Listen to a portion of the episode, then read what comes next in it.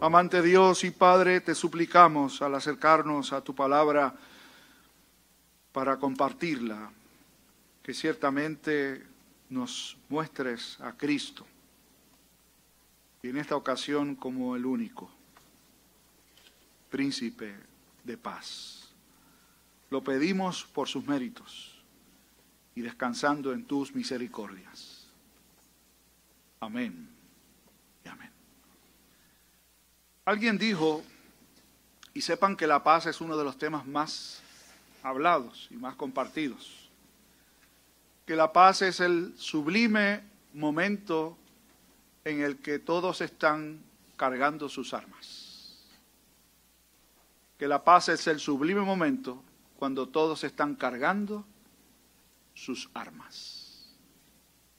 Si usted es un buen entendedor, probablemente ha concluido que la persona a quien estoy citando, de alguna forma u otra, estuvo vinculado a momentos de guerra y ciertamente así fue. La paz era un tiempo de guerra. Leí una historia interesante.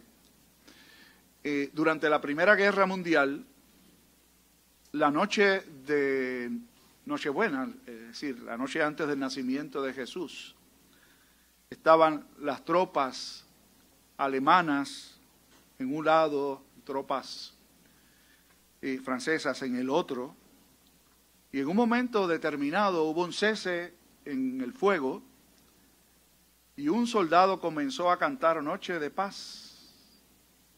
Los demás soldados siguieron cantando en un lado y en el otro también. Y por esa noche no hubo fuego. Al día siguiente cambiaron las tropas y empezó entonces la matanza. Pienso que la mayoría de nosotros, los cristianos y aún los que no comparten la fe cristiana, tienen en sus mentes, en sus corazones un deseo porque haya paz. Y si hay una estación en donde la gente desea que haya paz, pienso que es este tiempo. Y uno sabe de historias, yo conozco algunas muy propias, de familias que han estado divididas por distintas razones y en este tiempo navideño procuran ponerse de acuerdo, pedirse perdón y estar en paz. Creo que eso refleja un anhelo que todos los seres humanos tenemos de que, de que exista la paz. Y nosotros celebramos que Jesús es el príncipe de paz. Pero ¿qué paz vino Jesús a traer? Hoy vamos a examinar tres textos, muy al punto, son tres versículos nada más, así que no se asusten que vamos a tratar de hacerlo siempre comprendido en el tiempo que estamos acostumbrados. El primero de ellos, y una mirada bastante general, al versículo de la profecía de Isaías según el capítulo 9 de su libro. ¿En qué contexto Dios habla a su pueblo a través del profeta Isaías? Bueno, Dios le habla a un pueblo que ya estaba dividido. Existían dos reinos. El pueblo israelita se había dividido en reino del norte, Israel, conocido como Israel, y el reino del sur, conocido por Judá. En un momento dado, cuando eh, comenzó la vida del pueblo israelita como una nación, existía un solo, solo reino, un solo rey. Pero eventualmente se dividieron en dos y la relación no era una relación amistosa, no era una relación buena. Y en medio de esa situación Dios le habla al, al reino del sur, a Judá, por medio del profeta Isaías, en un tiempo en donde no solo el reino estaba dividido en dos, sino que también el propio reino del sur, Judá, al que pertenecía el profeta, estaba en un momento de decadencia muy seria. Y en medio de esa situación, Dios le dice al profeta que le hable al pueblo, dejándole saber que un niño nos es nacido, hijo nos es dado y el principado sobre su hombro, y se llamará su nombre admirable, consejero, Dios fuerte, Padre eterno, príncipe de paz. Y esta no es la única ocasión en que Dios le habla al pueblo suyo, animándole a tener esperanza en que Él habrá de proveer un tiempo en donde habrá paz y en donde el reino de David, el pueblo al que eh, Dios puso o de donde Dios sacó a David, habría de recibir la promesa de un Salvador del propio linaje de David. A la luz de eso, por siglos, incluso hasta nuestros días, los israelitas han estado esperando que surja un líder que cumpla las expectativas del pueblo de Dios que están profetizadas por todo el Antiguo Testamento. Es decir, aún andan esperando que venga ese admirable consejero, Dios fuerte, Padre eterno príncipe de paz, y, y, de vez en cuando aparece un líder nuevo, en el que todos ponen su mirada, cifran las esperanzas de que sí, este es el Mesías que esperamos. Y tal vez usted diga, esos israelitas no aprenden. Esa gente no aprende que ya el Mesías vino. Pero es que ustedes y yo hacemos lo mismo cada cuatro años. Y en la nación americana, la misma historia. Y en las elecciones de medio tiempo, la misma historia también. Es más, yo he escuchado gente, aquí no, gracias a Dios decir, ese es, ese es. Pensando que algún líder va a traer paz, armonía, prosperidad y sosiego a los pueblos. Cierto es que Dios suele utilizar y ha solido, utilizar en tiempos anteriores personas para que dirijan al pueblo de Dios en determinados momentos. Pero de allí a pensar que ese es el líder escogido por Dios o el Mesías, es un grandísimo error. La verdad del caso es que Dios animó a su pueblo por siglos a mantener una esperanza viva en que Dios habría de intervenir a través de uno. En ese contexto, Isaías le escribe a su pueblo. Y esa promesa fue sostenida por siete siglos. ¿Oyó bien? Siete siglos. Y en cada siglo, y no digo en cada siglo, seguramente en cada generación hubo un pueblo alentando que vendría uno y ese era. Ese habría de ser el Mesías que Dios había prometido. Y ninguno de ellos lo fue.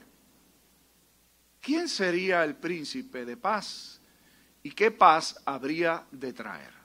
desde el contexto judío, ellos pensaban que el príncipe de paz iba a ser un rey como David y que el pueblo israelita llegaría a tener tanta autoridad y poder que todas las naciones habrían de tener un respeto particular de ellos y esa sería la paz prometida, una paz en donde habría respeto por la nación y tú en tu sitio y yo en el mío y todos estamos tranquilos como algunas personas piensan que debe ser la paz. La noche en que se cumplió la profecía de Isaías, Dios envió a un ángel que dirigió su palabra a unos pastores. Y en medio de la confusión por lo que estaban escuchando, que os ha nacido hoy en la ciudad de David un Salvador, que es Cristo el Señor y con la señal de que habrían de encontrarlo porque estaría envuelto en pañales, apareció un coro de voces angelicales que entonaban ese cántico que leímos hace un momento. Gloria a Dios en las alturas y en la tierra paz, buena voluntad para con los hombres.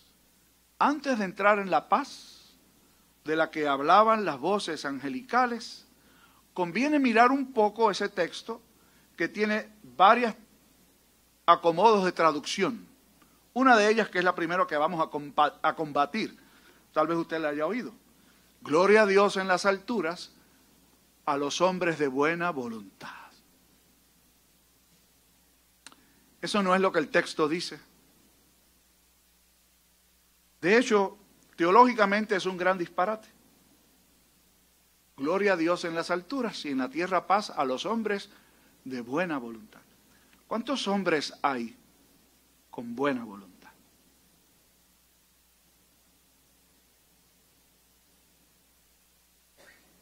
Yo esperaba que alguien dijera ninguno. No estamos en un velorio, ¿sabes? Porque en un velorio siempre hay alguien que es bueno. Qué buen hombre era. Qué buena mujer. No existe. Hombres de buena voluntad. No existe, usted dirá, qué pastor más pesimista. Bueno, yo no suelo ser pesimista por naturaleza, pero yo no estoy aquí para dar mensajes positivos. La escritura dice que no hay bueno ni uno solo. Ni Job. Ninguno.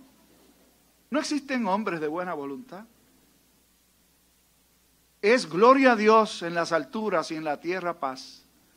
Buena voluntad para con los hombres.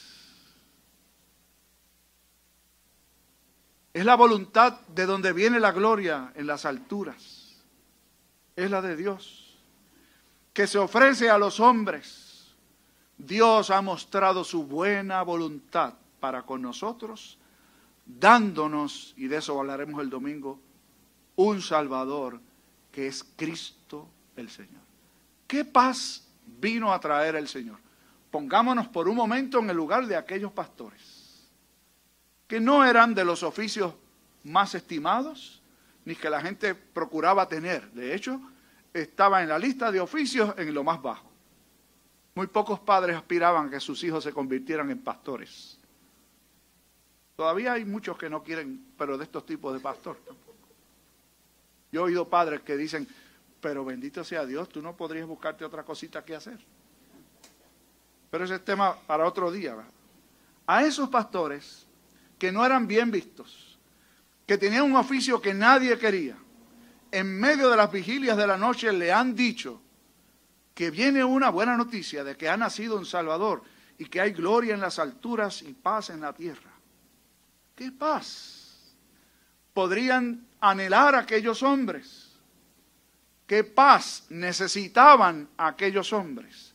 Y son dos cosas muy distintas. La paz que el mundo anhela no es la paz necesariamente que necesita. No es estar en paz con el vecino, con el hermano, con el familiar. Es estar en paz con Dios. Esa es la paz que los pastores necesitaban. Era la paz que el pueblo israelita necesitaba cuando escuchó inicialmente la profecía. Estar en paz con Dios. Esa es la única paz verdadera. Porque las otras, mire, usted se puede poner en paz con su esposa y al rato está en guerra. Eso no pasa aquí, ¿verdad? Pero en muchos matrimonios suele suceder. Usted puede estar en paz con su con su padre, con su hermano, sobre todo si los papás murieron, como la gente se vuelve loca cuando los papás están viendo a ver por dónde muerden y qué pueden sacar. Acá entre nos, los que están vivos todavía y tienen hijos, gaste todo lo que tenga si es posible. Y que los hijos cuando usted se vaya tengan poquito con qué pelear, ¿sabe? Y si van a pelear con algo, peleen con alguna deuda. con el permiso de todos los que piensan distinto y están esperando que papá se muera para ver qué cae. La paz que Jesús vino a ofrecer es la paz que usted y yo necesitamos. Y es la paz que necesitan los que me están viendo también. ¿Qué paz? Bueno, por aquí voy con el otro versículo. Jesús dijo en el Evangelio según San Juan, la paz os dejo, mi paz os doy y puntualizó, yo no os la doy como el mundo la da. Está diciendo que su paz es exclusiva, es única. No la da Confucio, no la da Mahoma, no la da Buda, no la da el Santo Padre, no la da ningún religioso. La paz que Jesús vino a dar es la única paz verdadera. Él estaba hablando de su futura partida. despidiéndose de sus discípulos, les, dije, les dice, yo les dejo mi paz, la paz que el mundo no puede dar. ¿Ustedes creen en Dios? Crean también en mí. Y finalmente, le dije que eran tres versículos, pero realmente son cuatro. Jesús dijo en otro de los evangelios, yo no he venido a traer paz, dijo Jesús, sino disensión. Y ahí sí que uno se va a rascar la cabeza. ¿En qué quedamos? ¿Vino a traer paz o no vino a traer paz? Y esta es la cherry del Sunday, ¿sabe? La paz de Jesús no es la paz que se celebró después del evento de la caída de las Torres Gemelas, donde se juntaron religiosos del mundo entero para hacer una oración por la paz. Y no crean que yo no oro por la paz del mundo. Y el Señor nos, invita a orar por los líderes y porque haya paz. Pero esa no es la paz del Señor. Esa es la paz sobre la que se ponen de acuerdo los hombres aquí, que dura un rato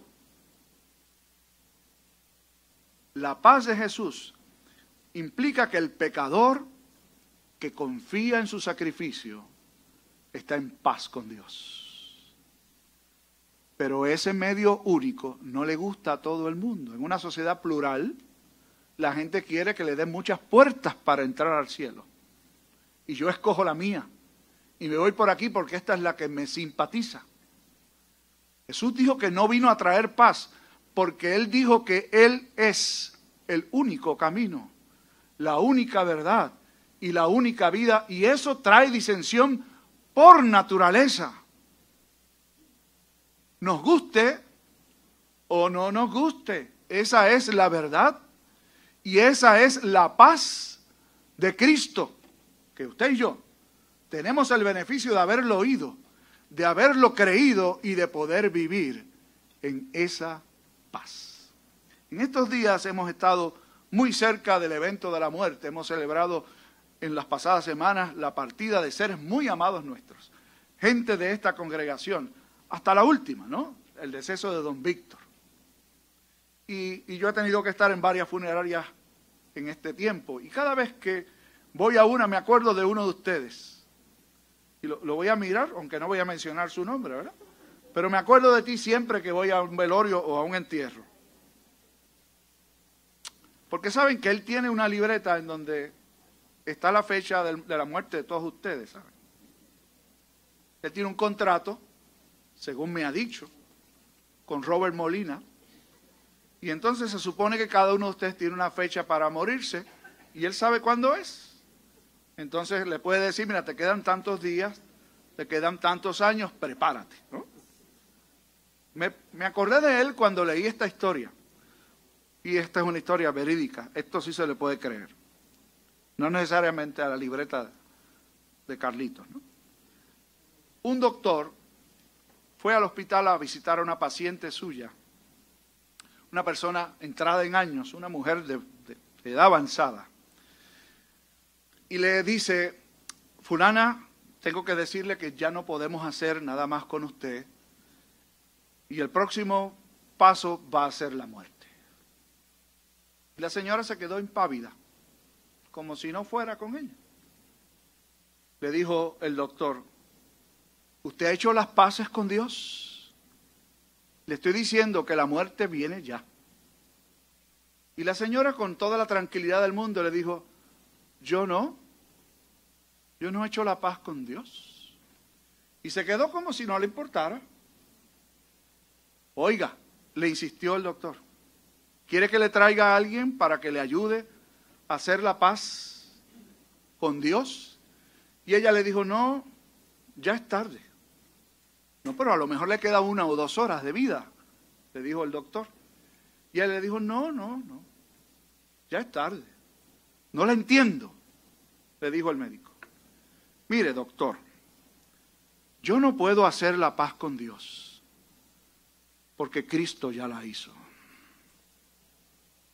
Y es tarde para que usted mande a buscar un capellán, porque yo estoy en paz con Dios desde que recibí a Jesús como mi Salvador. ¿Me puedo morir? Ahora estoy en paz. ¿Puedes tú decir lo mismo? Si no, celebrar la Navidad es como poner un parcho. Cantar noche de paz o al mundo paz nació Jesús, como vamos a hacer en unos minutos, es poner un parcho. Si no has recibido a Jesús como tu único redentor, no hay paz verdadera. Si lo has hecho, no hay nada que pueda perturbar esa paz. Padre, ayúdanos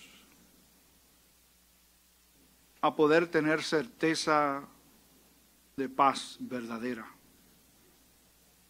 Cuando descansamos no en nuestras capacidades, méritos o esfuerzos para ganar la paz contigo, sino cuando descansamos en aquel que vino a hacer la paz,